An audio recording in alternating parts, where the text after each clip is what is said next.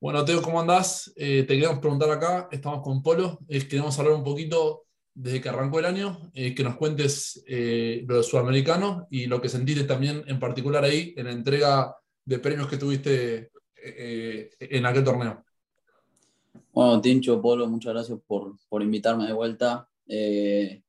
Nada, del, del, del, sudamericano y del, y del LAC, la verdad que tengo muy buenos recuerdos. Fueron dos semanas muy lindas para arrancar el año y, y un buen impulso para todo lo que fue la temporada de college hasta, hasta National, que fue la semana pasada. Eh, por suerte, obviamente, como, como, a todo, como todos sabemos, el LAC es un torneo en el cual nos abre muchas oportunidades y puertas, así que nada, este año obviamente me quedé, me quedé corto por uno de, de meterme en un playoff por, por jugar el Open y el Masters, pero igualmente me dio la oportunidad de jugar el, la quali final para el US Open, la cual jugué hace como dos semanas creo, eh, y ahora en dos semanas vuelvo, vuelvo a jugar otra quali para, para el Open, así que nada, preparándome de la mejor manera para ver si, si puedo aprovechar esta segunda oportunidad que, que me dio el LAC y si no, siempre todo es una gran experiencia y todo suma, así que nada, muy contento y agradecido obviamente por, por esas oportunidades. Bien, corregime, pero me parece que es el primer año que llegas al LAC eh, con el mote de, candidato. Y lo mismo para el sudamericano y, cada torneo que estás pisando en, Latinoamérica, porque es, estás, es cierto que el LAC estás jugándolo hace bastantes años, pero eras, viste, siempre el pibe que pintaba bien, un buen jugador que estaba en el radar, pero este año llegaste, me parece, de otra forma y lo hace sentir un poco presente, ¿no? Los comentarios, viste, eh, la prensa, las preguntas, el ranking mundial. Eh, quería preguntarte cómo te sentís vos eh, con ese nuevo rol que tenés eh, por tu presente. ¿Te sentís cómodo? ¿Te cambian algo? ¿Cómo entras a, a, a, cada torneo ahora?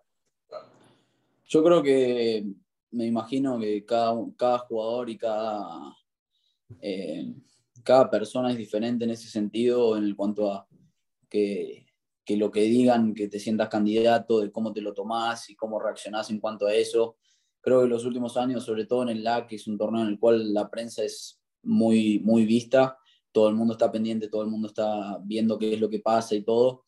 Eh, entonces, en un torneo como ese, el, el, rol ese, la verdad que es, es difícil agarrarlo y sobre todo si te agarra como por primera vez y eh, no, no, no, es fácil, creo que de experiencias pasadas me ha servido mucho y de este año, eh, de hecho, el, creo que el único objetivo que tenía en cuanto al LAC era enfocarme en el proceso del día a día y del tiro a tiro y eh, intentar de alguna forma como desconectarme de, ese, de esa presión extra que te mete el, el sentirte candidato, el que digan que sos candidato.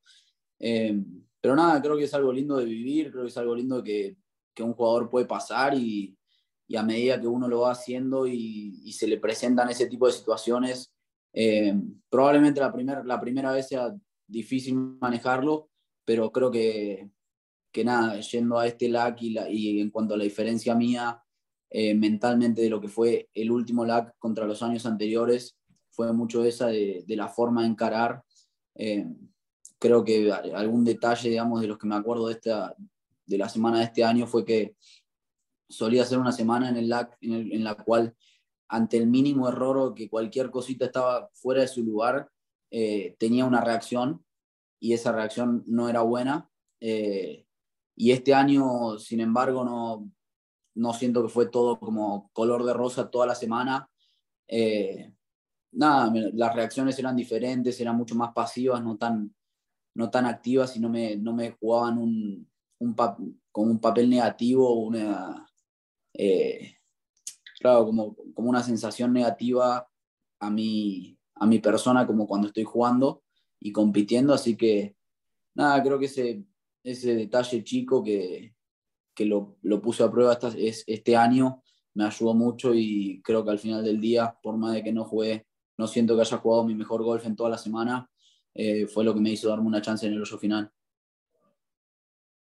Sí, a eso iba justamente porque me parece que ahí hay un clic de, de, de, madurez importante, porque lo dijiste solo y, y, me sacaste la pregunta que te iba a hacer que yo, digamos, y, y, y, digamos, en la cobertura de esa semana, que fue casi play by play de edad, sentimos con Polo y, lo hemos charlado, de que vos quizás jugaste eh, siete puntos de tu golf. Tampoco tuviste una semana impresionante, pero mentalmente te mantuviste ahí, incluso el último día que pegaste impresionante y, fue un score que, que uno que te estaba viendo parecía que, eh, que estaba para hacer eh, mucho menos, pero mentalmente en el torneo donde las emociones están más a flor de piel, haberte mantenido tan apático, para decirlo de alguna forma, eh, me parece que demostró ahí un cambio de jerarquía también en tu juego eh, y el ranking mundial que tenés. Entonces, es algo de eso que me pareció parecido en un punto a, lo de Niman o a, chicos que llegaba a un punto que, aunque tampoco eh, estuvieran en esa semana, hay que aprender a,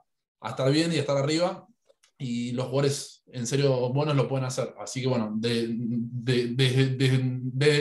ese punto de vista, felicitarte.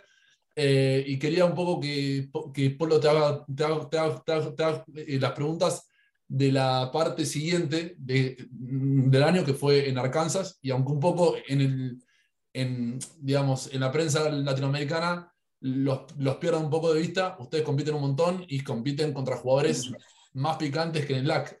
Así que quería un poco que Polo te haga, eh, una pregunta sobre eso, Teo. yo te quería, preguntar un poco más, eh, en, términos más generalistas, ¿cómo estás viendo eh, la, profesionalización de, de, los amateurs, que ahora cada vez más, bueno, los métodos y los equipamientos y los procesos y toda la estructura que tienen ustedes en Estados Unidos es realmente, se manejan como pro. Eh, ¿Cómo ves ahora los cambios que están generando en, el golf desde el amateurismo, como por ejemplo el caso de Rachel Heck y, todos este, los ofrecimientos que recibieron los chicos, estos amateurs, para jugar el live? Eh, ¿Cómo estás viendo este proceso vos que estás muy involucrado, digamos, por estar eh, entre los tops, entre las universidades tops y entre los tops top sudamericano y top del mundo como, como aficionado. Sí, obviamente que eh, el año pasado, arrancando, arrancando el año pasado, hubo un gran cambio en, entre la diferencia entre lo que era el, deporte amateur y el deporte profesional. Eh, la razón por la cual los, los deportistas amateurs pueden empezar a ser pagados a través del NIL, lo que se llama Name, Image and Likeness, que es lo que, lo que cada deportista puede eh, promocionar su imagen de forma individual. Eh, nada, obviamente está haciendo un cambio, un cambio rotundo en todo lo que es el, sobre todo en el golf universitario o en el deporte universitario en general, porque eh, los atletas empiezan a ser pagados y pagados, muy bien pagados antes de hacerse profesional y eso lo que está haciendo un poco es cambiar las, las reglas del juego, por así decirlo. ¿Por qué? Porque le está dejando, le está sacando chances a universidades que antes probablemente eh, tenían la oportunidad de, traer algún jugador o traer eh, otro tipo de, de, jugadores buenos a su programa para que le den ese, esas reps que necesitan para llegar al próximo nivel eh, hoy en día las universidades grandes que tienen la oportunidad de decirte, bueno, Benito, vení acá, nosotros te ofrecemos todo esto. Eh, nada, se está dando mucho y por suerte, en cuanto al golf, eh, no se vio tan afectado como se vio en otros deportes, como si fuese básquet o fútbol americano o otros deportes que pueden repartir mucho, la verdad es mucho más plata que lo que puede repartir el golf. Así que nada, por suerte nosotros no nos vimos tan afectados como los otros deportes, pero igualmente sí está haciendo una gran diferencia. Eh, creo que está yendo para algún lugar que, en el cual se están yendo un poco las cosas de control, por, porque los números que uno escucha, eh, así como vos nombraste a Rose o Rachel Heck o los mejores deportistas eh, amateurs en college, nada, o sea, se perdió un poco el, hecho de, quedarse para tener tu diploma universitario, para tener, o sea, muchas de las razones por las cuales creo que ese tipo de, jugadoras o jugadores que, se quedan un año más, eh, no lo están haciendo por, por un tema de quiero mi, mi diploma, sino que lo están haciendo por un tema de que les conviene simplemente porque cuando vos te pasas a ser profesional tenés un montón de gastos que cuando vos sos amateur no los tenés. Entonces, mientras vos estás en college y encima si estás en, en un full scholarship, como pueden estar la mayoría de ellos, lo único que están haciendo es generar ingresos sin tener ningún gasto. A lo cual me imagino que cualquier persona que se pone en, en una situación así lo va a querer hacer, obviamente, previo a pasar a, dar el salto al profesionalismo. Eh, lo cual no tiene nada malo y de hecho es una oportunidad enorme que si uno si la tiene me imagino que la va a tomar, pero no creo que, que sea lo mejor y lo más saludable para, nada, para todos los deportistas que estamos hoy en día en college. Sobre todo porque perjudica más a los más chicos eh, que entraron como freshman, si no tienen la oportunidad de jugar cinco años como tengo yo, ponele que eh, mi, mi, freshman year tuve el año, eh, tuve todo el tema de la pandemia, y eso me da un año más de, de elegibility. Eh, sí, eh, entonces, nada, hoy en día los, los americanos, nosotros los internacionales no nos vemos eh, beneficiados por esas reglas, lamentablemente. Obviamente nos gustaría que sea de otra forma y ojalá que haya un cambio en el, en el futuro cercano, así realmente podamos tomar nada, podemos tomar provecho de todas esas nuevas reglas que, que o sea, benefician tanto a algunos jugadores y, eh, y nosotros lo podríamos tener, pero no lo tenemos.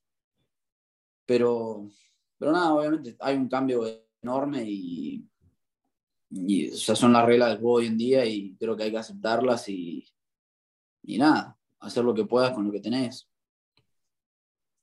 De hecho, ahí tenés, ahora tenés jugando en el Live, tenés uno que estaba jugando con vos la semana pasada en Arizona. Eh, y las, las, cifras que se están hablando son una ridiculez que no la gana un, un PGA Tour en muchísimas temporadas. Son cosas, la verdad, que están como desvirtuando un poco, por eso te preguntaba vos cómo lo veías, porque están como un tipo que no, no hizo ningún tipo de carrera todavía, está teniendo acceso a números que son, la verdad, que bastante ridículo, ¿no? Sí, obviamente. Eh, lo, que está pasando es. Nada, creo que a todos nos sorprende, porque así como decís vos, las, las cifras son. los pros también, obvio, estamos hablando de una locura. Sí, sí, no, es. La verdad que es impresionante, o sea, era. Era difícil de imaginar sin que pase que podría llegar a pasar algo así, pero y ahora está pasando y es como un shock para todos.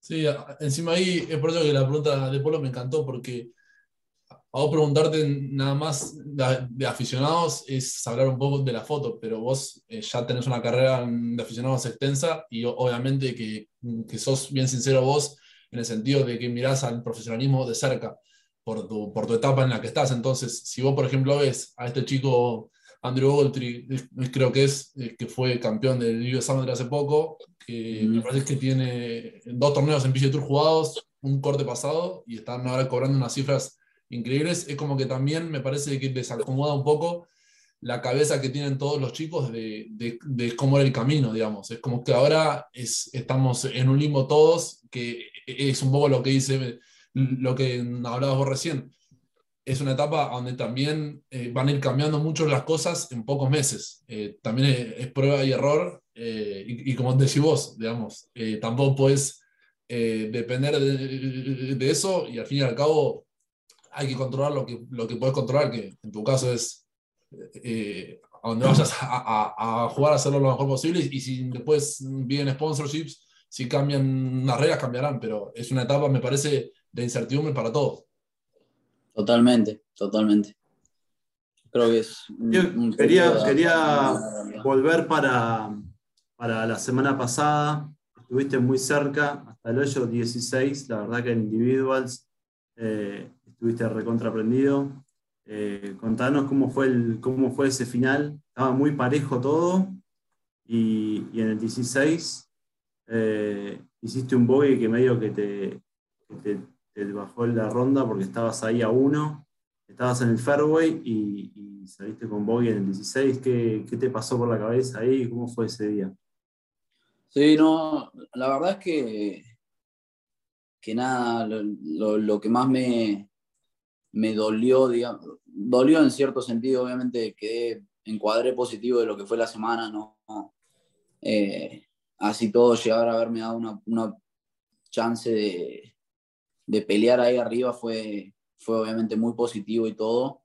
Eh, lo único que me pasó esta vez, que generalmente no me pasa y, y se da de otras formas, es que terminé sin darme la chance o sacándome las chances sin haber hecho ningún, ningún mal swing de golf en los últimos hoyos, lo cual te puede pasar que agarras un green y te pones en, un, en una posición difícil o, o cosas así, pero en el 16 tenía, me acuerdo que tenía como 160 yardas al hoyo, eh, había un viento cruzado que en el cual si vos eh, lo usabas a favor pegando al draw, te podía llegar a ayudar un par de yarditas y si peleabas contra el viento seguramente te restaba un par.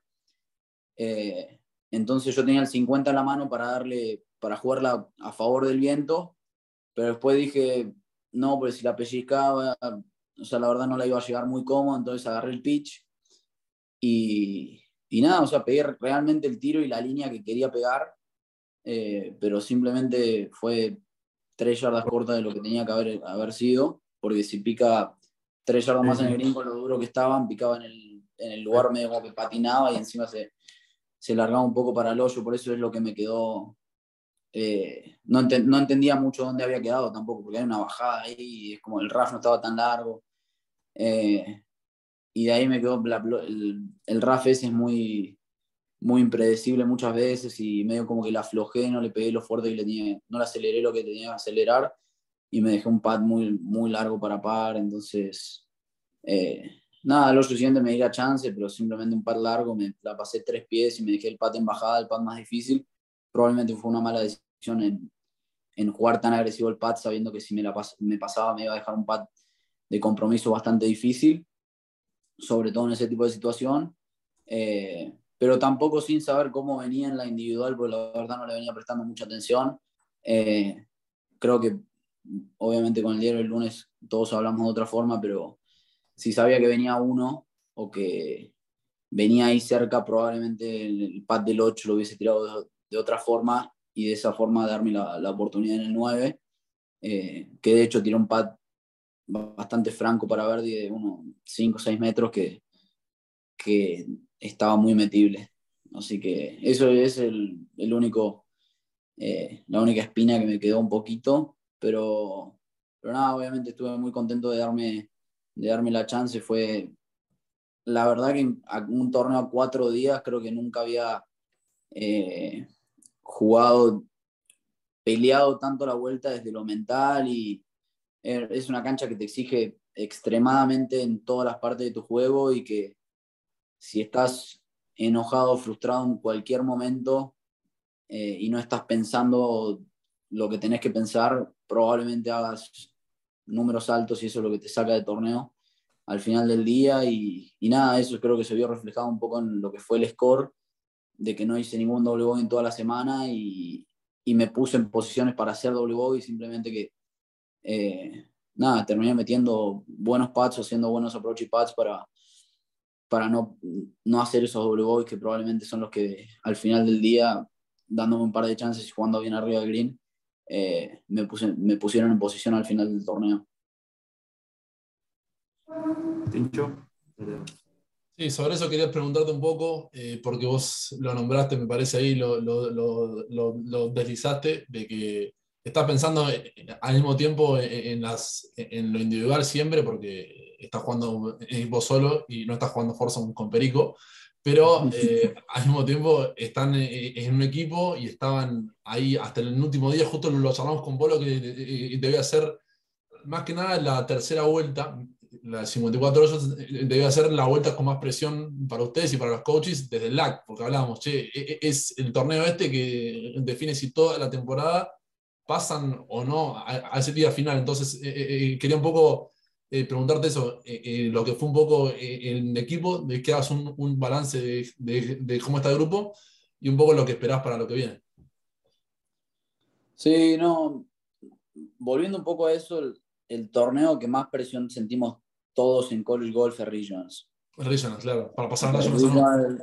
La, última vuelta, la última vuelta de Regionals, nosotros este año salimos en el sexto, como a tres o cuatro del puesto quinto. Esa, eh, perdón, porque estaba pensando en esa, que era la sí. grande. Me quedé con National, está razón. Eh, no, y o sea, es como que realmente uno no lo quiere pensar, pero se te viene a la cabeza después de la segunda ronda cuando no estás adentro del top 5 y no venís tranquilo para jugar la última ronda. El pensamiento que está todo el tiempo es que si no haces lo que tenés que hacer el último día, realmente se te acaba la temporada.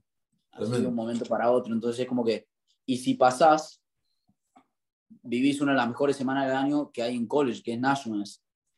Entonces, eh, eh, Regionals es Bajamos mucho de peso, por seguro.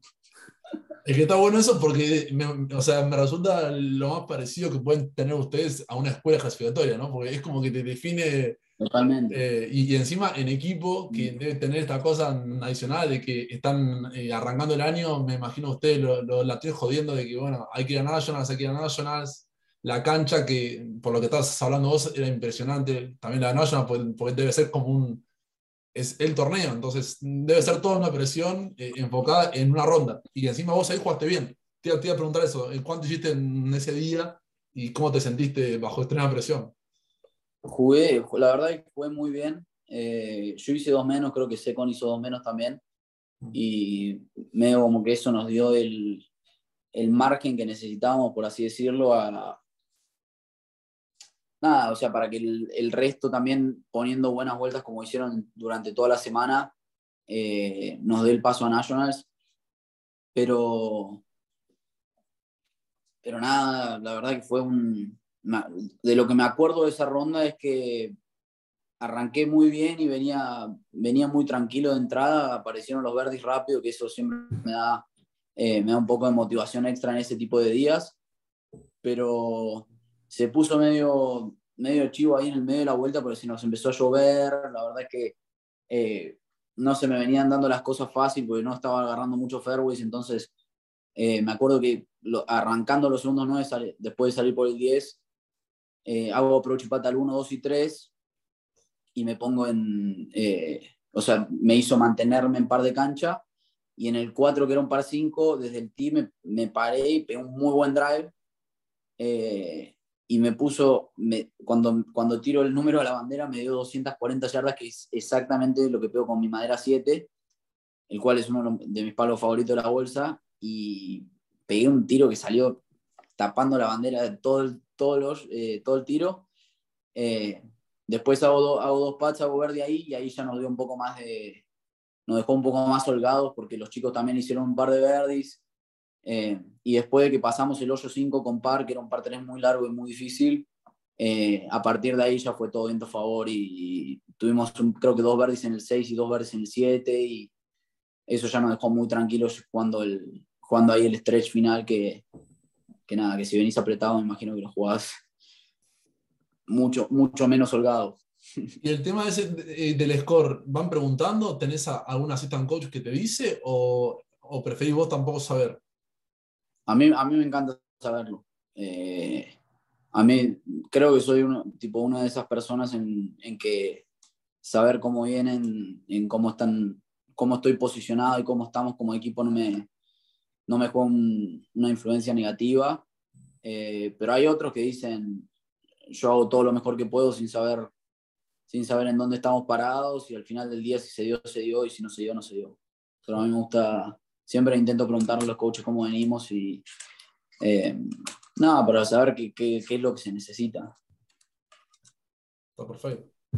No, eh, eh, está perfecto y por eso te, te, te quería preguntar un poquito la convivencia ahí, cómo anda la convivencia ahí con, con Perico, con Ela, con Segun, con Lozada, que estuvo al principio herido y después fue a Arkansas. Contame un poquito de eso, un poquito de chumerío interno de Arkansas, cómo están.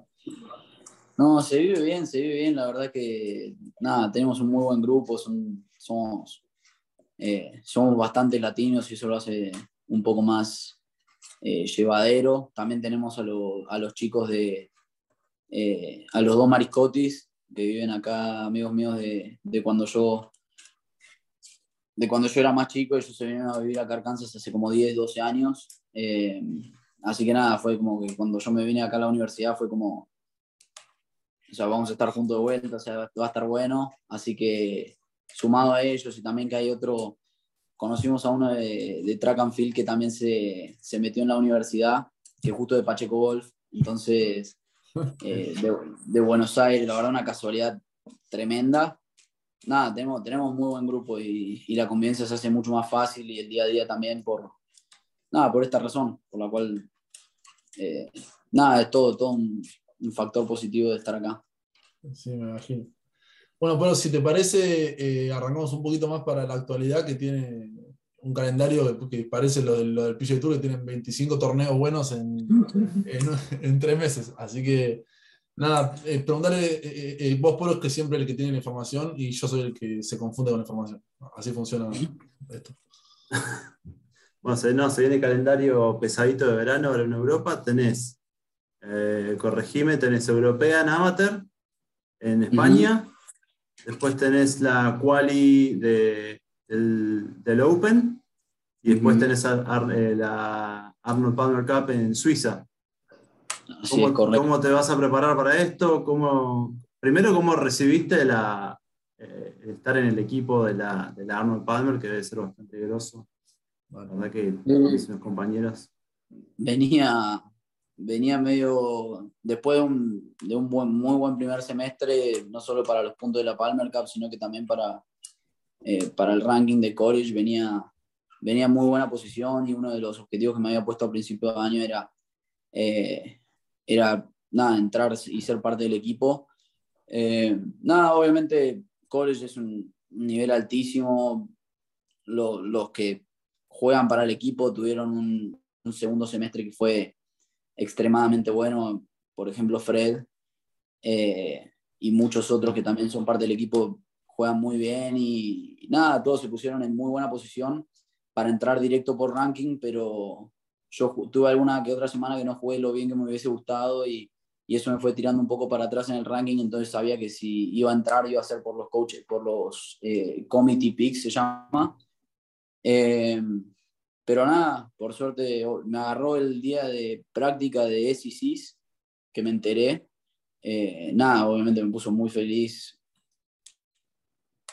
Creo que a toda, cualquiera que, le llegue un mensaje así, eh, se, hubiese puesto muy contento, así que me agarró por sorpresa, porque la verdad no, no sabía que me habían eh, elegido y, y, nada, me terminó eligiendo y, muy, muy contento por la oportunidad.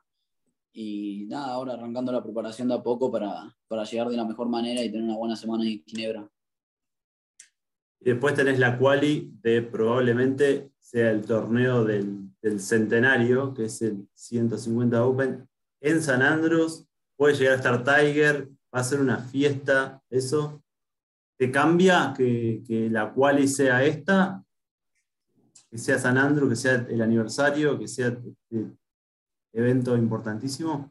¿O, es lo mismo que, si fuese cualquier Open o US Open? Mira, la verdad es que el haber jugado la quali del, del, US Open me dio un, un, gran pantallazo de lo que son las qualis. Era la, la segunda quali que jugué en, en, mi vida para un torneo así, porque el año pasado fue la del US Amateur, pero el field era obviamente eh, no tan bueno como el, fue, como el que fue el, para la sí, PJ Tour, básicamente es PJ Tour, jugás contra el equipo de PJ Tour. Sí, este, la, la, verdad que estuvo muy bueno. O sea, eh, competir al lado de todos eso, me tocó con, con, uno que juega en el Tour y con otro que juega en el Web, en el Conferry, entonces eh, fue muy bueno.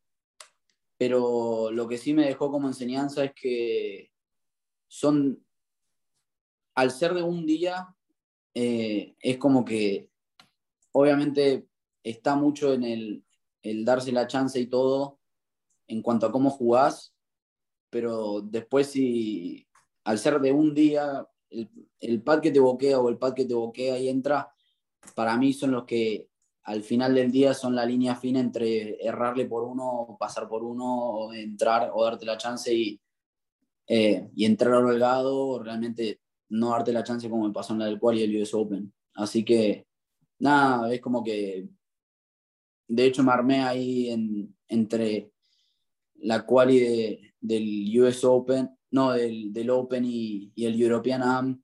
Eh, me armé para ir a jugar una vueltita a Muirfield cuando mm. apenas llegué a Escocia, así que... Hermoso. Así que nada, voy, voy más desde ese lado, voy, voy a disfrutar, si es que se me da, se da. Eh, pero no, tengo, no, tengo, no creo tener la necesidad de ponerme ningún tipo de expectativa porque eso es lo que eh, me va a hacer arrancar un poco más como acelerado en algún, en algún tipo de mentalidad que no me que no, no, no necesito estar tampoco. Y ahí yo tenía una pregunta que me interesa y ya es más personal y no tanto de los torneos. Eh, hay chicos que son buenos jugadores de golf, como Dustin Johnson, y hay chicos que son buenos jugadores y encima son enfermos de, golf. Vos me parece que sos lo segundo, y por tu familia eh, tuve el placer de hablar mucho con tu viejo, que la verdad que a esta altura es un enviado especial más, porque explica todo desde el NCAA, viste, yo no he entendido el formato, me explicó todo un fenómeno y te banca vos a muerte eh, como padre y como fanático también. Entonces quería preguntarte primero si a esta gira va a ir, porque yo si fuera tu padre, tu hermano, o si tuviera plata y tiempo, también te acompañaría ahora también. Eh, un poco del acompañamiento de Martín en tu camino y de esta gira en particular. Sí, obviamente mi papá eh, es muy fanático, no solo del golf, es muy fanático de todos los deportes. Cuando, cuando voy a casa en, en diciembre generalmente, eh, y nos sentamos en el sillón a ver algo, siempre terminamos peleados porque yo no quiero ver deporte y él quiere ver deporte de cualquiera. O sea, haya un partido de béisbol, de la MLS, de cualquier cosa, yo le digo no me pongas esto pues me aburro. Eh, nada, obviamente 100% agradecido con, con, todo el apoyo que, que, me da, no solo mi papá, sino que también mi familia en general, eh, y me apoyaron a lo largo del camino. creo que es una gran diferencia en, en, cuanto al apoyo, si es bueno o malo, si es eh, saludable o no saludable. Eh, yo tuve la suerte de que sea no solo muy bueno, sino también muy saludable, nunca ningún tipo de presión de nada, simplemente aprovecharlo y obviamente cuando hay algo divertido y así como puede ser esta gira Europa, eh, si tienen la oportunidad de venir, lo hacen, en este no va a ser el caso, pero creo que se va a aprender al Mundial de Francia, así que ese también va a ser una, una linda semana para compartir y, y, nada, obviamente seguir caminando el, el camino del deporte juntos, que, que, es muy lindo. Una pena la cancha, ¿no? La de Francia, que es fea, me dijeron, ¿no? o sea, locura, sí, la opción en la mejor, o sea, en la de la Copa Ryder, ¿o no? Sí, sí, se juega la de Copa no, Ryder. De Nacional. Qué locura. Ah, Te vas a jugar unas canchitas ahora. Sí, sí, eso le iba a decir a Teo. O sea, eres un fanático de San Isidro, el náutico, me encanta el origen. Lo, podemos charlar en otra, en otra charla net, pero bueno. Vamos a meter Valencia, Escocia, Suiza, Francia. Sí, sí, sí. Y, y, el semestre que viene, para el, para el fall del año que viene, jugamos, creo que son cuatro o cinco, creo que son cuatro torneos que las canchas son son muy buenas. Claro. De cierre tuyo ya de, carrera de college ya eso. ¿Cómo? O sea, eso, eso va a ser tu última parte de, de college, ¿o no? Así es. Y en canchas para coronar. Sí, no, son una mejor que la otra. Obviamente tenemos el torneo nuestro que se juega en Blessings, que ya de por sí la cancha es muy buena, Después tenemos, creo que el primer torneo del año lo íbamos a jugar en Frederica, en Sea Island. Em, después vamos a jugar a Seminole para cerrar, la, para cerrar el fall. Y si no me equivoco, también vamos a volver a Shoal Creek, que es una cancha en, en Alabama, muy conocida por los argentinos, porque el año pasado cuando fui a jugarlo, eh, me crucé con, con, un par de argentinos que estaban trabajando ahí en el club, así que fue muy divertido.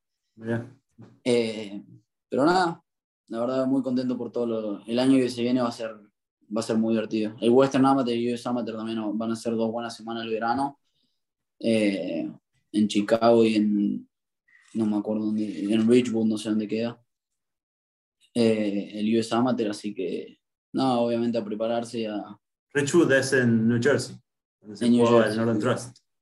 Claro. Eh, así que nada, a prepararse y a, a no dejar de disfrutar estos lugares que la verdad son, son lindos de conocer y, y lo hacen más lindo el camino todavía. Quería preguntarles cómo estabas viendo al golf aficionado argentino así en general, a los pibes que están ahí arriba con vos. Y, y nada, que le mandas un saludo a la comunidad NED, así en general también. No, la verdad es que creo, que, creo que nos veo muy bien. Eh, como obviamente yo soy parte de la, de la comunidad amateur todavía, así que nada, creo que nos veo en, nada, en, buena, en buenas manos. Eh, este año el Mundial va a ser muy divertido, eh, bien por Juanchi que se ganó su lugar. Eh, obviamente no sé ni quién es el equipo, pero, pero nada, la verdad es que tenemos buenos jugadores a nivel internacional, hay muchos chicos que, que obviamente por ustedes mucho me entero que, que están jugando, que andan muy bien, como, como los chicos en División 2 que jugaron por el, nada, por el ni más ni menos que el National Title, así que eh, es lindo verlos a todos los que van, los que les está yendo bien y las ganas que le ponen y nosotros también acá en Arkansas somos muchos latinos y cómo nos, nos, o sea, nos impulsamos el uno al otro para ser mejores cada día y ojalá que eso al, final del día eh, nos dé los frutos que, que estamos buscando y, así nada, nos podemos sumar al otro grupo de latinos que está ahí arriba, eh, ya en el, campo rentado.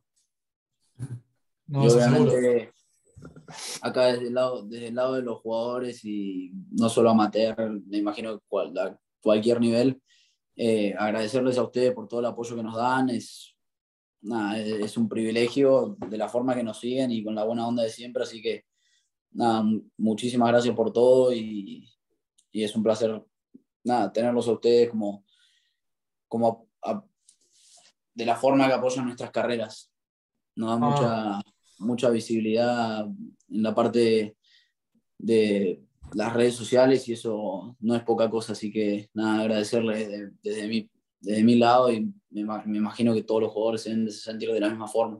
Mejor para, para lo que viene. Bonito. Dale, chicos. Gracias, Teo. Muchas gracias por todo. Dale, gracias. Abrazo grande, Teo. Suerte. Dale, otro por allá. Nos hablamos. Chao, chao.